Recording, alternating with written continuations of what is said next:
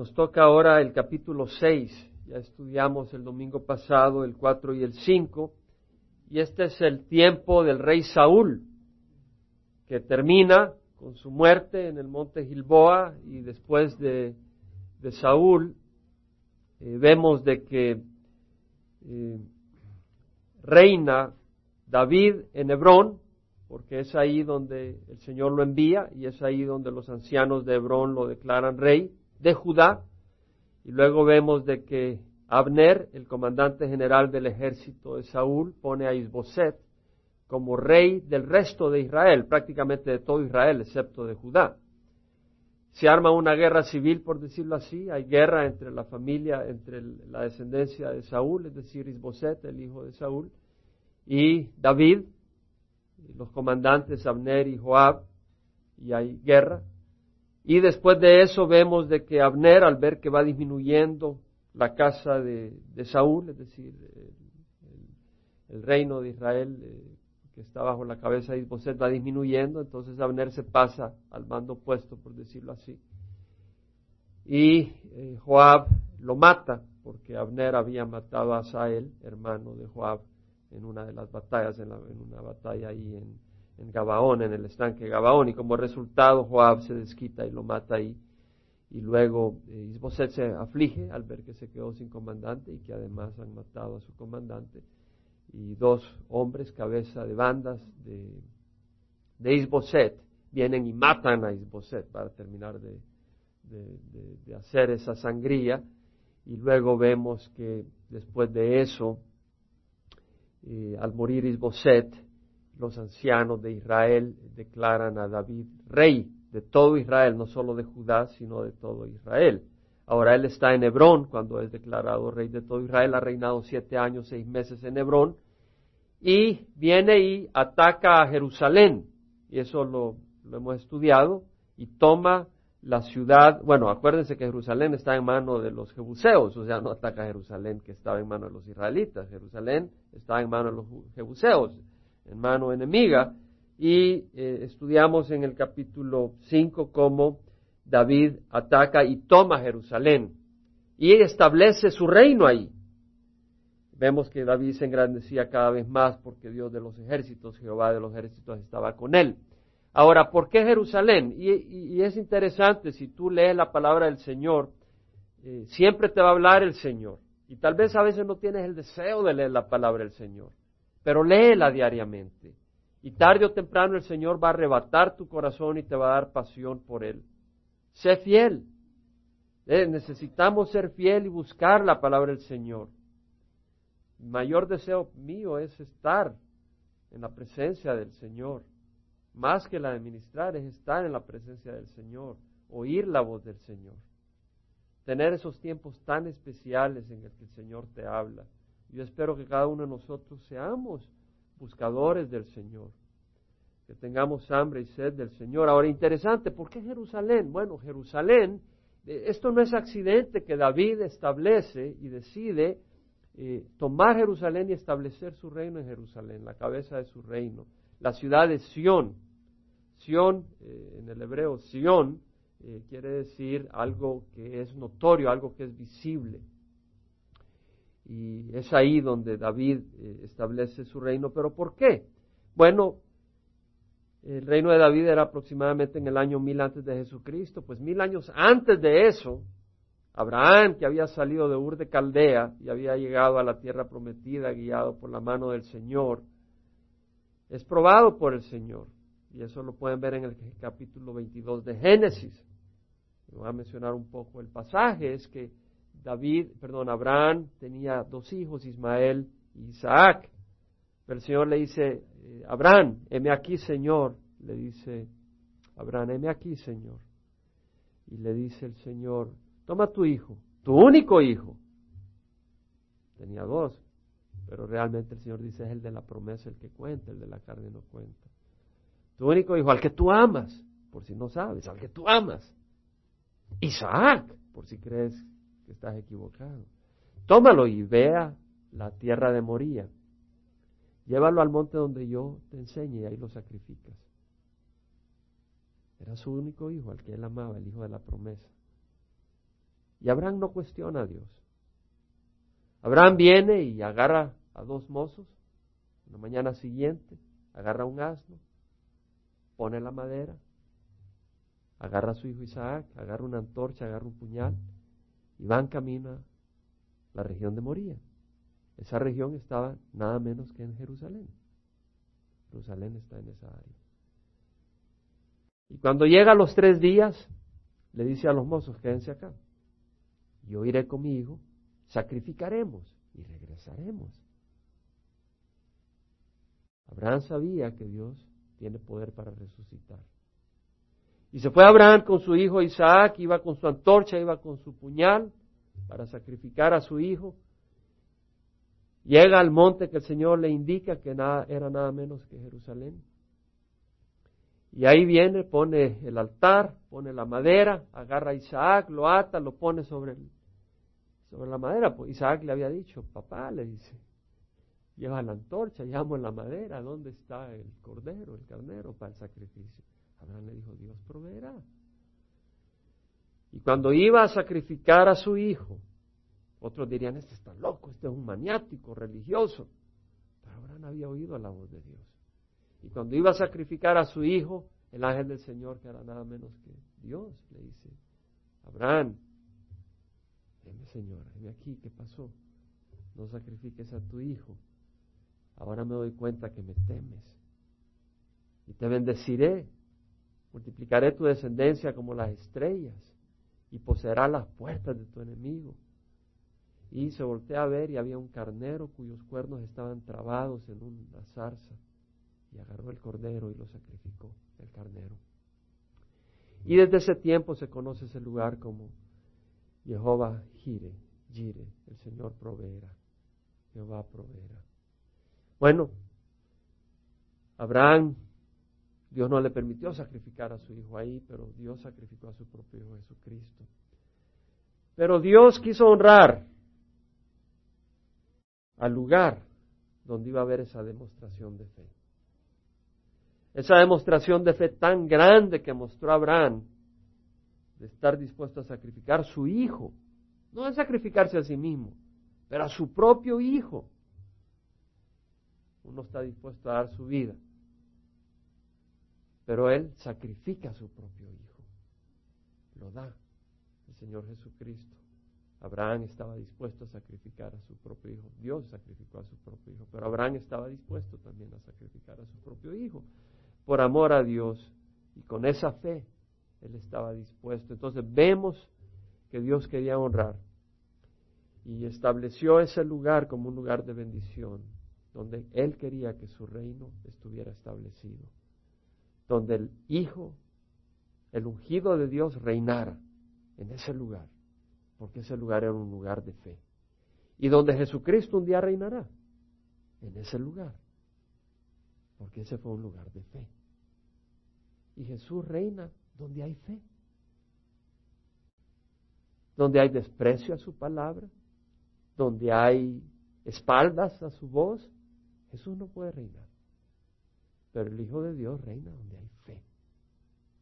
Y reinó en el corazón de Abraham, David reinó en Jerusalén y el Hijo de David reinará ahí en Jerusalén. Ahora, es interesante porque creo que se, mencionó algo sobre la fe en las alabanzas. Y la fe es importante en, las, en las alabanzas que cantaron las hermanas. La fe es muy importante. La fe es la certeza, dice el autor de Hebreos, de lo que se espera, la convicción de lo que no se ve. Es la certeza. Abraham sabía que su hijo no iba a desaparecer, que Dios le había prometido descendencia a través de él y Dios lo iba a hacer. No sabía cómo, pero la fe es la certeza de lo que se espera. ¿Por qué certeza? Porque Dios no miente. La fe es la certeza de lo que se espera, la convicción de lo que no se ve. Abraham no podía haber más que oscuridad ahí, pero tenía convicción.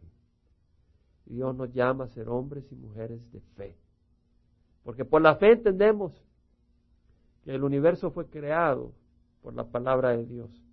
De manera que lo que es visible fue hecho no por cosas visibles, dice el autor. Y es a través de la fe que recibieron aprobación los antiguos, dice el autor. Y sin fe es imposible agradar a Dios, porque es necesario que el que se acerque a Él sepa que Él existe y que Él es remunerador de los que le buscan. Entonces necesitamos creer que Dios nos va a remunerar simplemente porque nos ama. Necesitamos conocer a ese Dios de amor, a ese Dios de bondad. Es tan importante ir a la cruz y descubrir el amor de Jesús, un amor personal. Es un amor personal. Jesús nos ama individualmente y tiene un plan hermoso para cada uno de nosotros. Nadie nos ama como Jesús. Nadie, ni tu cónyuge, ni tu padre, ni tus hijos, ni tu pastor, ni tu iglesia, te ama como Jesús te ama. Jesús te ama y Dios te ama con un amor tremendo, inmenso. Y quiere que conozcamos ese amor, que descubramos ese amor. Que no pongamos nuestra dependencia en el fulano, en el mengano, para entender que somos aceptados, pero que entendamos por fe que Dios nos ama. Muy importante. Ahora, este no es el, capítulo que vamos a estudiar, pero creo que era oportuno. Vamos al capítulo 6, en que David va a buscar llevar el arca del pacto de Kiriat Jearim a Jerusalén. Ahora hay que hacer un pequeño repaso. Me fui al diccionario y fondo era la palabra que nunca he usado. Background, digo, pero en inglés, en español no es background. Y dije, no, ya debo dejar de usar background. ¿Cómo se dice en español? Fondo. Vamos a buscar un fondo bíblico, histórico, los antecedentes. ¿De qué se trata? El arca en Éxodo 25. Se nos habla del arca del pacto, que es dos codos y medio de largo. Un codo es 45 centímetros, era como 110 centímetros de largo, de madera de acacia. Y de un codo y medio de ancho, como unos 70 centímetros de ancho, y un codo y medio de altura, como 70 centímetros de altura, de madera de acacia forado forrado por adentro y por afuera de oro. Y adentro tenía el testimonio. ¿El testimonio de qué? La tabla, los diez mandamientos, el testimonio de la santidad de Dios, el testimonio de la rectitud de Dios, de lo maravilloso y de lo temible y grandioso que es nuestro Dios, de su santidad. Ese testimonio estaba allí en el arca. Pero ese arca, esa arca tenía el propiciatorio, que era nada menos que una tapadera del mismo tamaño pero tenía dos querubines. Cada querubín de oro, uno mirando al otro y ambos mirando hacia, uno enfrente del otro y mirando con sus alas así, mirando hacia el propiciatorio. De manera que la, la, la, la tabla de los diez mandamientos estaba cubierta. Porque era necesario que estuviera cubierta la ley. Porque si, si somos juzgados por la ley, somos destruidos.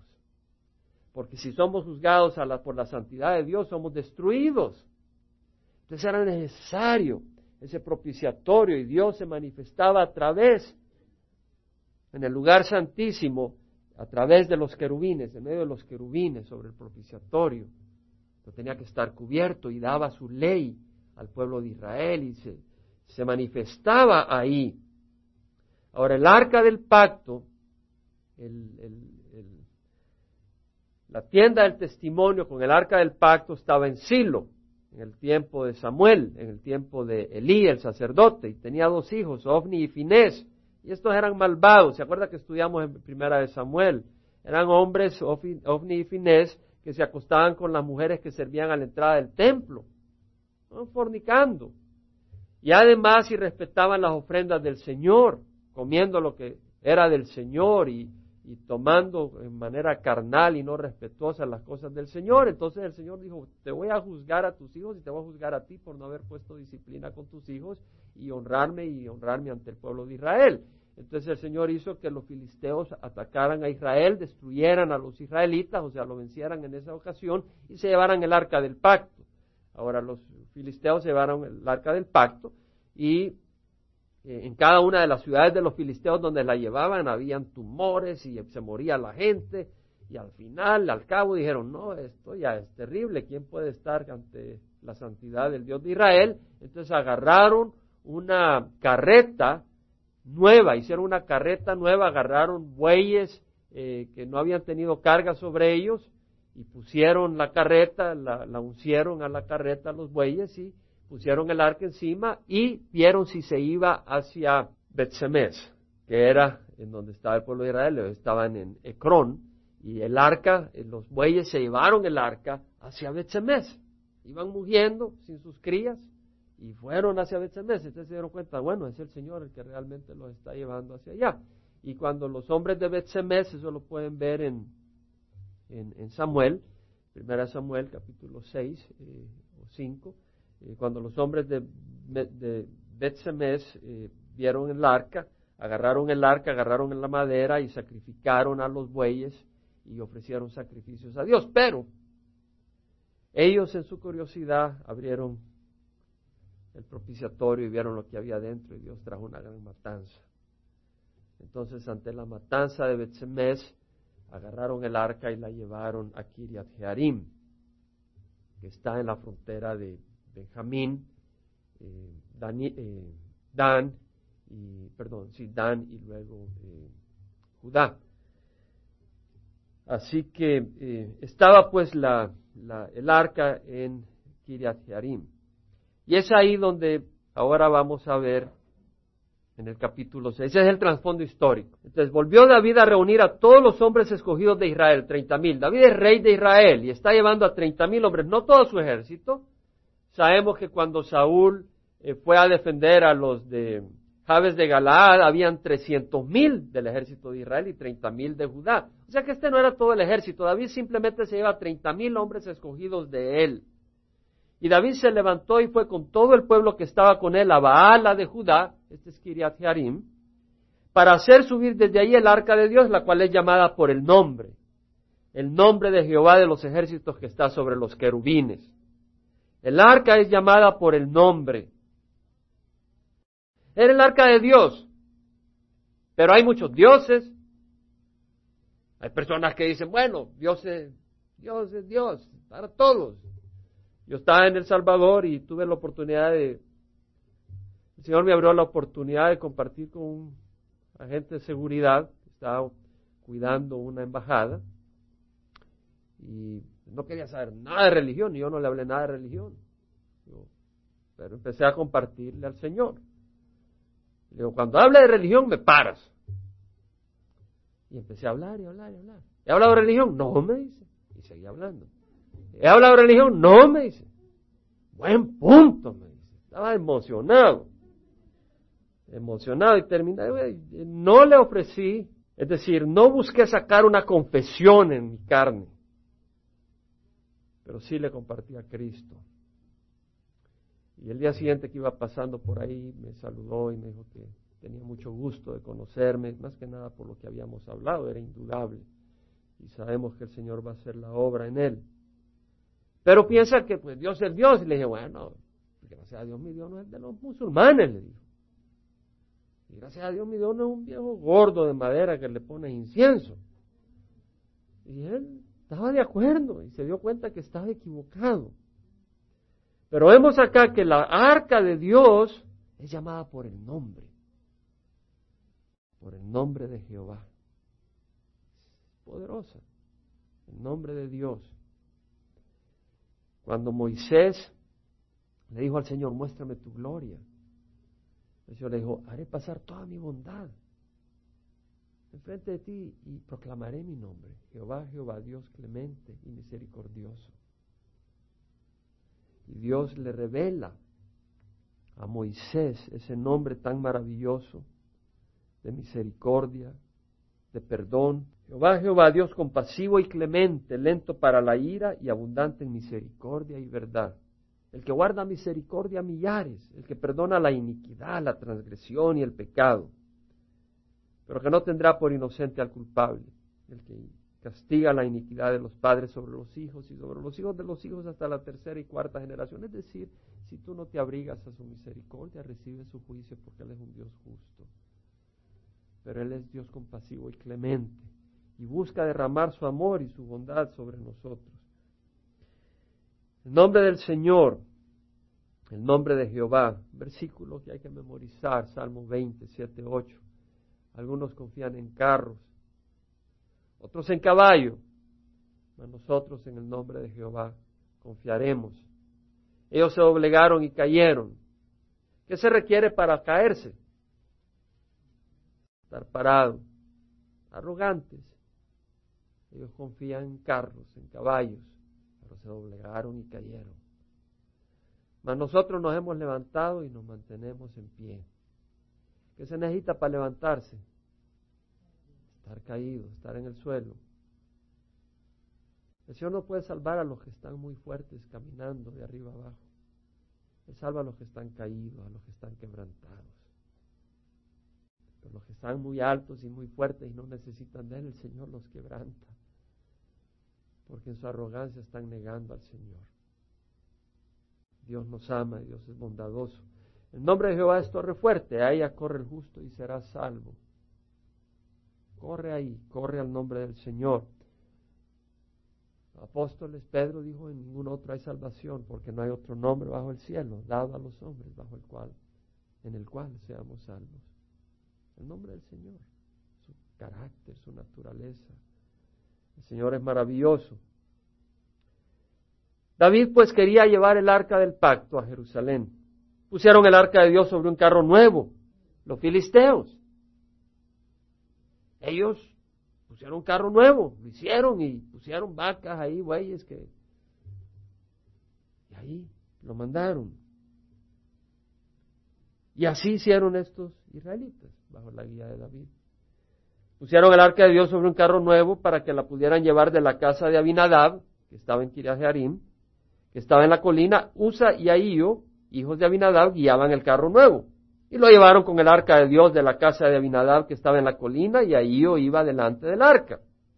David y toda la casa de Israel se regocijaban delante de Jehová con toda clase de instrumentos hechos de madera de abeto y con liras, arpas, panderos, castañuelas y címbalos. Todos eran instrumentos musicales de madera que se requiere esfuerzo para hacer, se requiere esfuerzo de la mano para tocarlos. Pero cuando llegaron a la era de Nacón, Usa extendió la mano hacia el arca de Dios y la sostuvo, porque los bueyes casi la volcaron. Y se encendió la ira de Jehová contra Usa, y Dios lo hirió ahí por su irreverencia, y ahí murió junto al arca de Dios. David se enojó porque Jehová había estallado en ira contra Usa, y llamó a aquel lugar Pérez Usa hasta el día de hoy. La frase Jehová había estallado en ira contra Usa es Jehová irrumpió por una brecha. Decir, había habido una brecha, un rompimiento, y Dios irrumpió por esa brecha. Llamó a aquel lugar Pérez Usa, es decir, la brecha de Usa, es decir, Usa la regó. Bueno, en el hebreo, Usa es un nombre que tiene un significado y quiere decir fuerza, majestad, poderío, poder. Y Ahío quiere decir fraternal, así como quien dice de compadres, una hermandad compadres. Llevaban el arca, pero la llevaban de acuerdo a la manera del mundo, no de acuerdo a la manera de Dios. Dios había establecido que el arca era santa y que los objetos sagrados no los podían ver los levitas, no los podían ver los coatitas, únicamente los podían ver el sumo sacerdote, los objetos sagrados, el, candelabro, el, pan, la, la mesa, el pan de la presencia, todas esas cosas que estaban en el lugar santo. Y el lugar santísimo tenían que cubrirlas para que vinieran los demás coatitas, no los descendientes, que era, Aarón era coatita, pero no todos los coatitas eran descendientes de Aarón, solo los sacerdotes podían cubrir estas cosas, entonces venían los coatitas y las llevaban y las llevaban en varas. Si tú te das cuenta la descripción del arca del pacto, tenía cuatro argollas de oro y sobre esas, por esas argollas de oro iban dos varas eran de madera de acacia recubiertas de oro, de manera que los coatitas las llevaban sin tocar la mesa, sin tocar, sin tocar el arca, mucho menos verla. Tenían que cubrirlo y eso lo pueden ver en Éxodo 25, 10, 12. Y si van a números 4, números 4, Versículo 5, 6 dice, cuando el campamento se traslade, Aarón y sus hijos entrarán y quitarán el velo de separación y con él cubrirán el arca del testimonio y colocarán sobre ella una cubierta de piel de marsopa y extenderán encima un paño todo de azul puro y luego colocarán sus varas. Versículo 15, cuando Aarón y sus hijos hayan terminado de cubrir los objetos sagrados y todos los utensilios del santuario, cuando el campamento esté para trasladarse, vendrán después los hijos de Coat para transportarlos, pero que no toquen los objetos sagrados, pues morirán.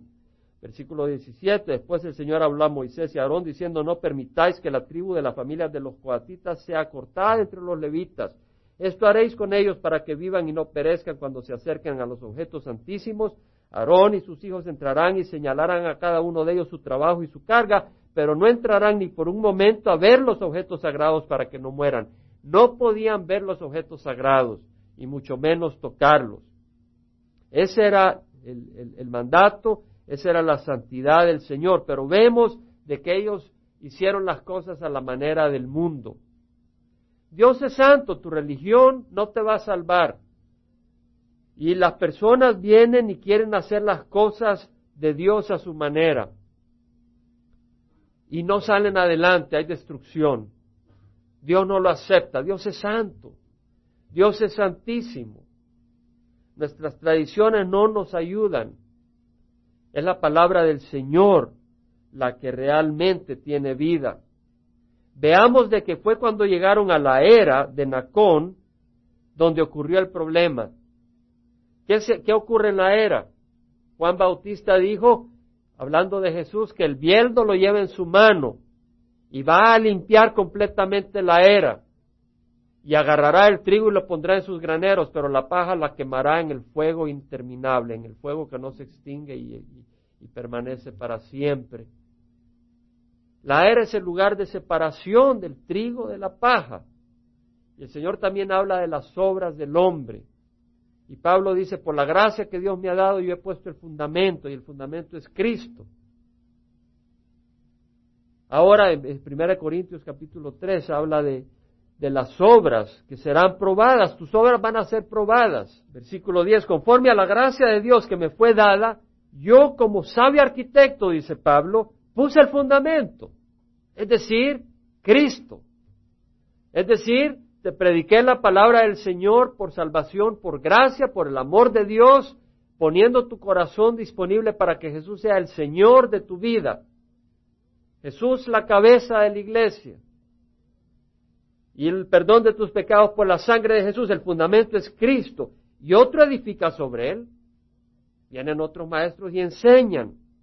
Pero cada uno tenga cuidado cómo edifica encima. Pues nadie puede poner otro fundamento que el que ya está puesto, el cual es Cristo. No puedes poner como fundamento Cristo y María, o Cristo y la tradición. El fundamento es Cristo. Ahora bien, si sobre el fundamento alguno edifica con oro, plata, piedras preciosas, madera, heno, paja, la obra de cada uno se hará evidente. Es decir, edificamos, y está hablando en sentido simbólico. Entonces tú vienes y enseñas la palabra del Señor, y tu intención es correcta, y enseñas la palabra sin contaminar, estás edificando con piedras preciosas. Pero si tú vienes y edificas con psicología la iglesia de Dios, no vas a edificar la iglesia de Dios y es paja que se va a quemar.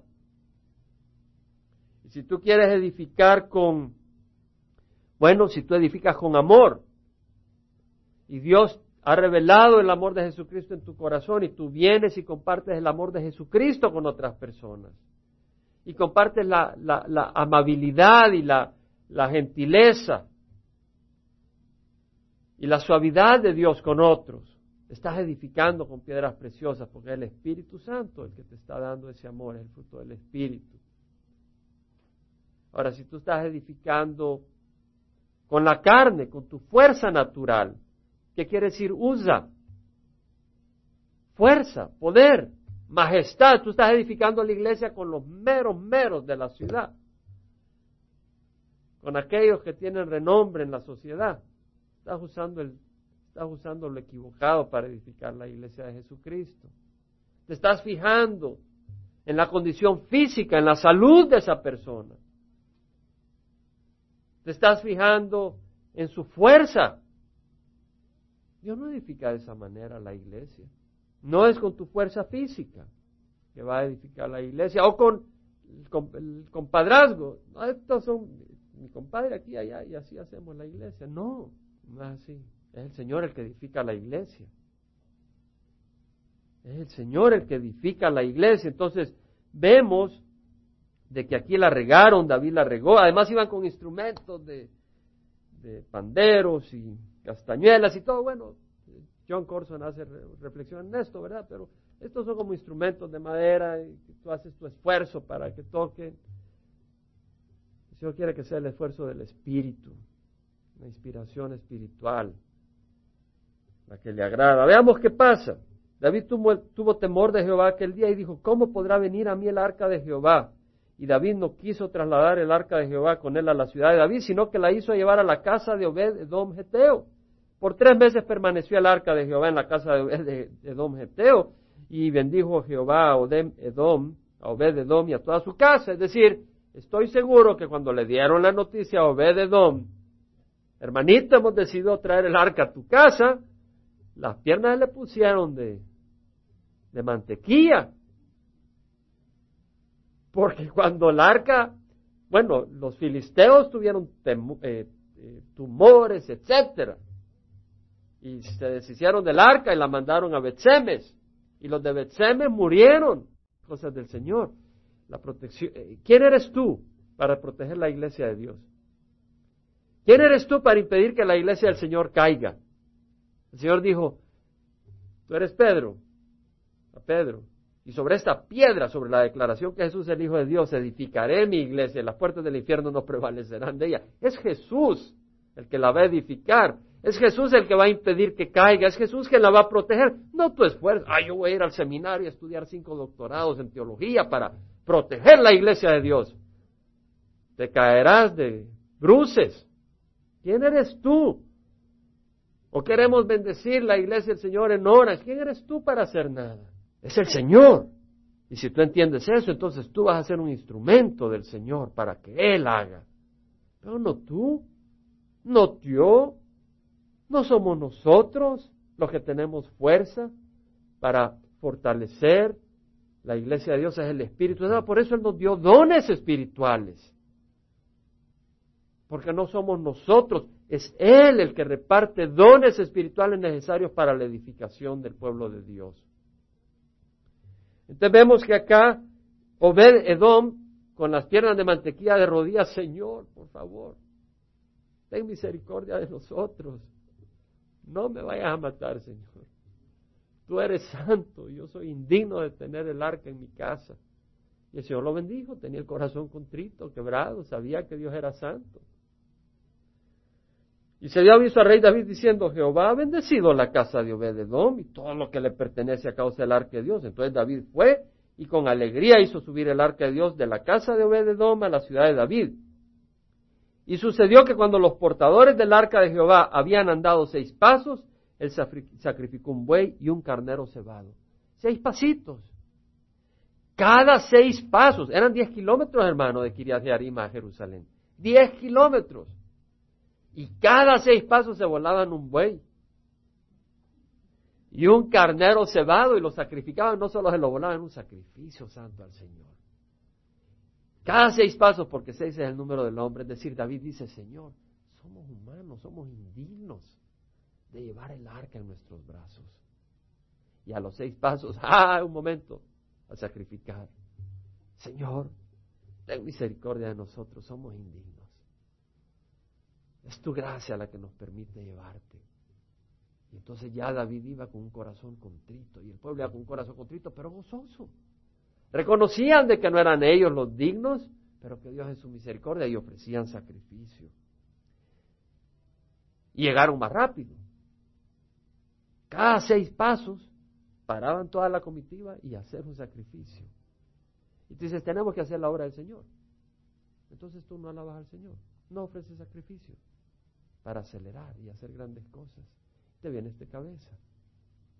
El Señor quiere el sacrificio de nuestra vida, el sacrificio de una alabanza, el sacrificio de la adoración, el que estemos a sus pies. David danzaba con toda su fuerza delante de Jehová y estaba vestido con un éfod de lino.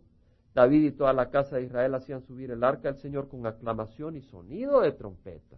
No de címbalo, no de castañuelas, no era el sudor de los brazos, era el aire, el espíritu, con aclamación, con alabanza, con adoración. La obra del Señor no se hace a través de comitivas y, planeamiento. Claro que hay que planificar, pero no, no son los planeamientos. La obra del Señor es a través de adoradores. Que seamos adoradores del Señor. Que busquemos abrir nuestros ojos, que el Señor nos abra los ojos y adoremos al Señor. Y Él va a hacer la obra. Adoradores. Es necesario buscar al Señor. Sucedió que cuando el arca de Jehová entraba a la ciudad de David, Mical, hija de Saúl, miró desde la ventana y vio al rey David saltando y danzando delante de Jehová y lo menospreció en su corazón.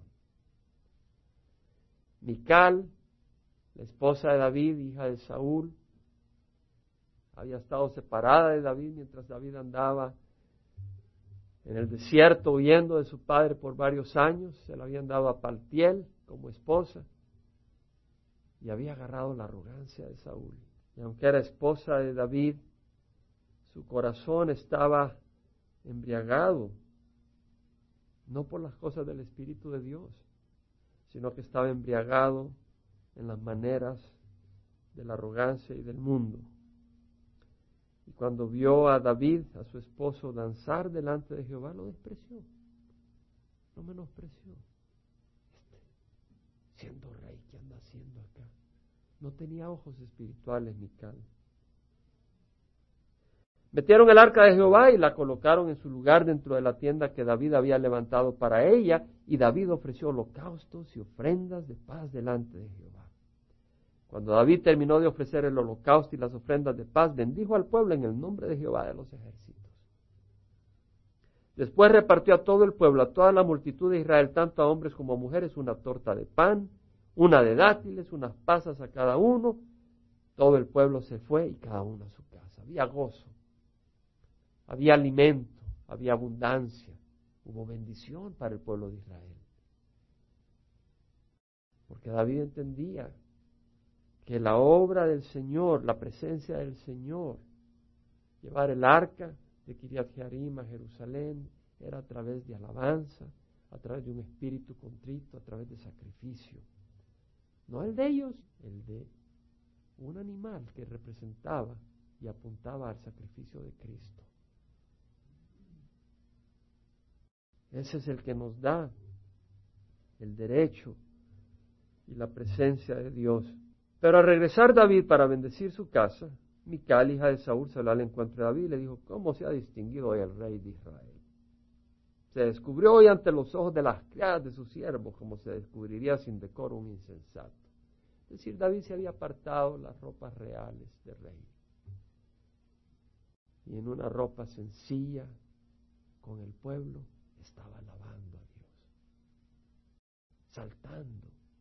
Era uno de, los, era uno de ellos me decía este hombre del, que era agente de seguridad de que el embajador lo miraba con desprecio, lo miraba como que si tenía sangre azul.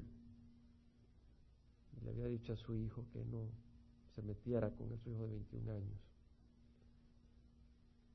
Me dio tristeza, qué cosa, ¿verdad? Y estuvimos platicando, estuvimos hablando de tú a tú, yo no le dije en ningún momento que era pastor.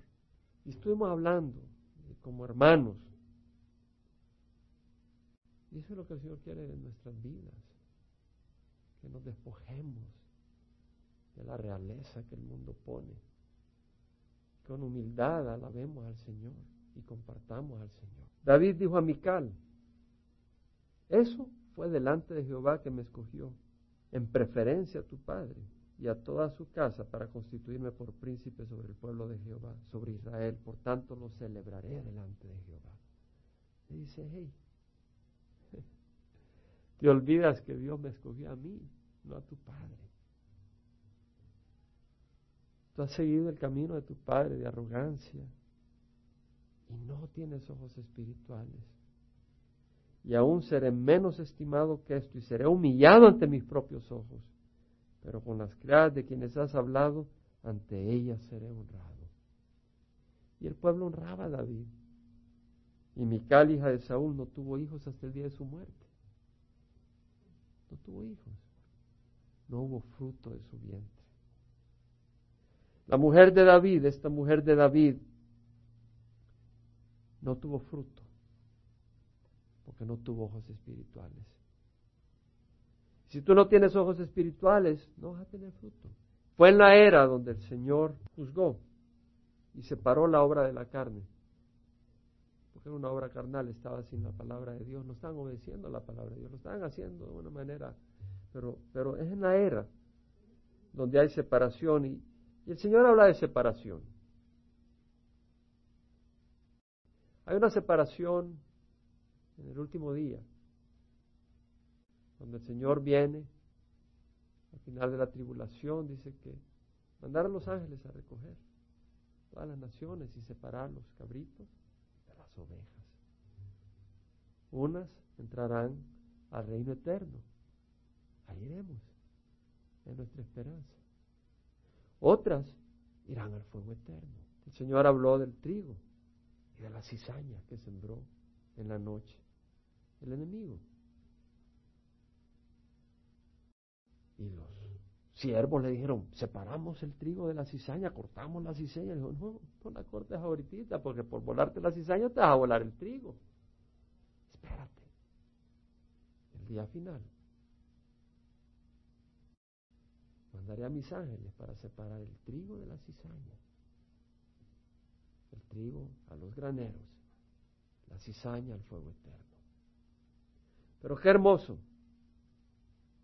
qué hermoso que Dios nos ha dado la oportunidad de ser trigo para su granero. Vamos a pararnos. Padre Santo, tú has ofrecido a tu Hijo en la cruz. Esa es la gran obra, Señor. Tú has ofrecido a tu Hijo en la cruz. Ese es el gran amor. Tú ofreciste a tu Hijo en Getsemaní, Señor cuando Él te pidió que pasara por alto esa copa. Dijiste que no, no era posible. Tan grande amor, Señor, que siendo aún pecadores, Cristo murió por nosotros. Ayúdanos, Señor, a entender ese amor. Le damos gracias por ese amor. A veces vemos los ataques del enemigo como pedía oración nuestra hermana reina. Y el enemigo está ahí. Va a atacar siempre. Siempre que queramos hacer las cosas del Señor. Pero tú lo permites, Señor. Para que dependamos de ti. Para que te sirvamos con corazones quebrantados, con ojos húmedos de lágrimas a veces. Y no con arrogancia no en nuestra fuerza, Señor. Tú no estás interesado en nuestra comodidad. Tú estás interesado en nuestra santidad. Señor, tú trabajas en nuestras vidas y nos haces ver que dependemos de ti. Cuando nos sentimos débiles, decimos, Señor, no me dejes caer. Señor, agárrame de la mano. Y esa es una posición fuerte. Cuando nos sentimos fuertes, miramos a los demás y los criticamos y creemos que somos más espirituales, que hemos llegado. ¿Qué tan lejos estamos de la mansedumbre y de la luz de Cristo? Padre, yo te doy gracias. Yo te ruego que derrames tu Espíritu Santo en esta congregación. En cada uno de los que estamos acá, Padre que nos des un espíritu de agradecimiento, un espíritu de entendimiento del amor que nos has dado, un espíritu de humildad y de mansedumbre, de ánimo y de gozo. Que veamos lo que has hecho por nosotros, Padre. Te rogamos que en estas semanas de cuaresma, Señor, que se aproxima la Semana Santa, nos des un corazón para nuestros vecinos, un corazón para los que no te conocen, Señor, para compartir a Jesús. Danos un corazón, Señor. Un corazón para los que se están perdiendo, Señor. Te damos gracias y rogamos que la gracia de nuestro Señor Jesucristo, el amor del Padre y la comunión del Espíritu Santo vaya con cada uno de nosotros. Y ahí donde tú estás, con los ojos cerrados, el Señor no quiere que salgas acá con cargas, Tal vez tienes una batalla de fe. Tal vez necesitas esa esperanza. Cristo es la esperanza. No sé cuál es tu necesidad, pero Cristo está en medio de nosotros. Cristo va a honrar tu fe, honró la fe de Abraham. El lugar a donde Abraham mostró esa fe, el Señor dijo, quiero que eso ocurra en un lugar que honraré para siempre. Leamos Jerusalén, ciudad de paz. ¿Dónde hay paz? En la fe. Pueblo de Israel salió de Egipto y por no tener fe, iban peleando en el camino y murieron en el desierto. Pero aquellos que tenían fe entraron a la tierra prometida y descansaron. Yo te quiero invitar a descansar en el Señor. Tal vez el enemigo te ha acusado. No aceptes la acusación. ¿Quién es el que acusa? Dios es el que justifica. Tal vez el Espíritu Santo te ha convencido de pecado. Entonces simplemente pídele perdón. Y Él te perdona y te limpia. Pero vive con paz. O tal vez estás en medio de la batalla. Sí, Dios tiene un plan hermoso. Dios sabe lo que hace. Sal de acá con un corazón lleno de la alabanza del Señor. Deja que el Señor te ministre. Dios te ama. Deja que Él te ministre. Ministre tu corazón. Te llene de esperanza, de paz y de gozo.